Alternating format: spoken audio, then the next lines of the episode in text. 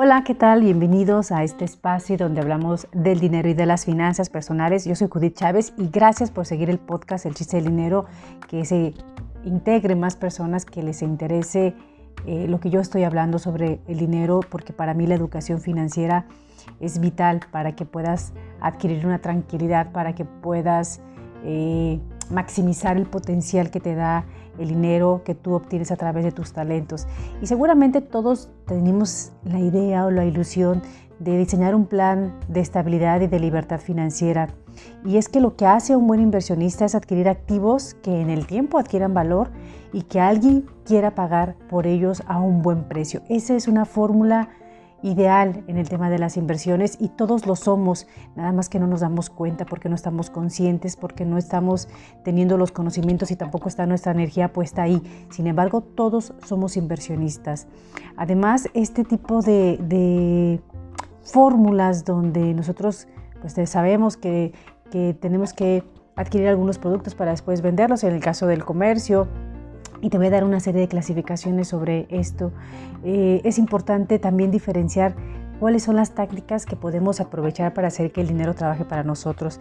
Existen tres tácticas financieras y que si tú las aplicas puedes beneficiarte de ellos. La primera, pues ya lo sabes, es recolectar. El recolectar es ahorrar por un periodo de tiempo aprovechar las oportunidades o para realizar proyectos en concreto. Cuando tú tienes el ahorro, el dinero ya acumulado y se presenta la oportunidad, pues ni siquiera le piensas, porque sabes que tienes el respaldo y sabes que esa operación en algún momento te va a redituar algún tipo de ganancia. Si tú, por ejemplo, eres más de vender, pues a ti la táctica que te aplica podría ser el comercial, es decir, comprar para vender y luego volver a comprar y así seguir el ciclo comercial de este producto o este servicio o este bien que estás tú ofreciendo para que alguien más pueda beneficiarse de él. Retener es comprar para retener y es algo a largo plazo, decidir qué hacer con el bien adquirido, venderlo, rentarlo, aportarlo para un negocio mayor, en fin, es importante que conozcas esta técnica y solucionar. La, última técnica sería la de solucionar, vender un bien para reparar, pagar deudas malas. Esa, eh, tipo de estrategia a mí no me gusta, yo prefiero, yo soy más de retener, quisiera desarrollar también el hábito de comercial, de la estrategia de comercial, no, no se me da, pero vamos trabajando en esto. ¿Qué es lo que te quiero decir? Que estas tácticas deben estar integradas a tu planeación financiera. Eh, es importante trabajar con las emociones y no apegarnos a ningún bien. Hay que enfocarnos en que sean productivos, hay que controlarlos y sacarles el mayor provecho para que generen riqueza. Y si alguno de ellos no te está produciendo con todo el dolor del alma, con todo el dolor del corazón, hay que actuar rápidamente para hacerlo rentable o en su caso para venderlo hay que procurar siempre tener como base de las inversiones los bienes inmuebles. Claro, sin afectar tu liquidez, pero ponlos a producir, ya sea a través de la renta o construir algo para después vender. No te conformes con una plusvalía que ellos producen. Haz que tus activos realmente sean activos, es decir, que te generen ingresos estratégicos. Es muy importante que tengamos esta visión bien desarrollada, ¿sabes?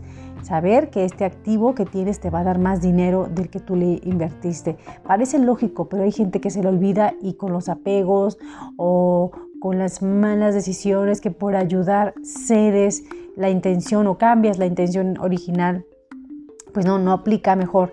Hay que meterle, yo tengo una frase eh, que aplica que en el tema del dinero pues a veces no hay corazón, hay que establecer una, una mente fría y, no enamorarnos tanto de las cosas. Hace, es importante también tener abierta pues nuestra visión y nuestra energía para ver si, si ¿Sabes qué? Para identificar las oportunidades hay que desarrollar un plan de inversiones que sea fácil de operar, de revisar y de replicar. Si nosotros estamos aplicando o pensando en diseñar una fórmula de inversiones que sea compleja, realmente te anticipo que no va a tener éxito porque se complica, te puede llegar a desmotivar, eh, te vas a enfrentar con muchos obstáculos que eso pueden desviarte y desanimarte. Insisto, tu fórmula de, de planeación o de plan de estabilidad económica debe de ser lo más fácil para ti.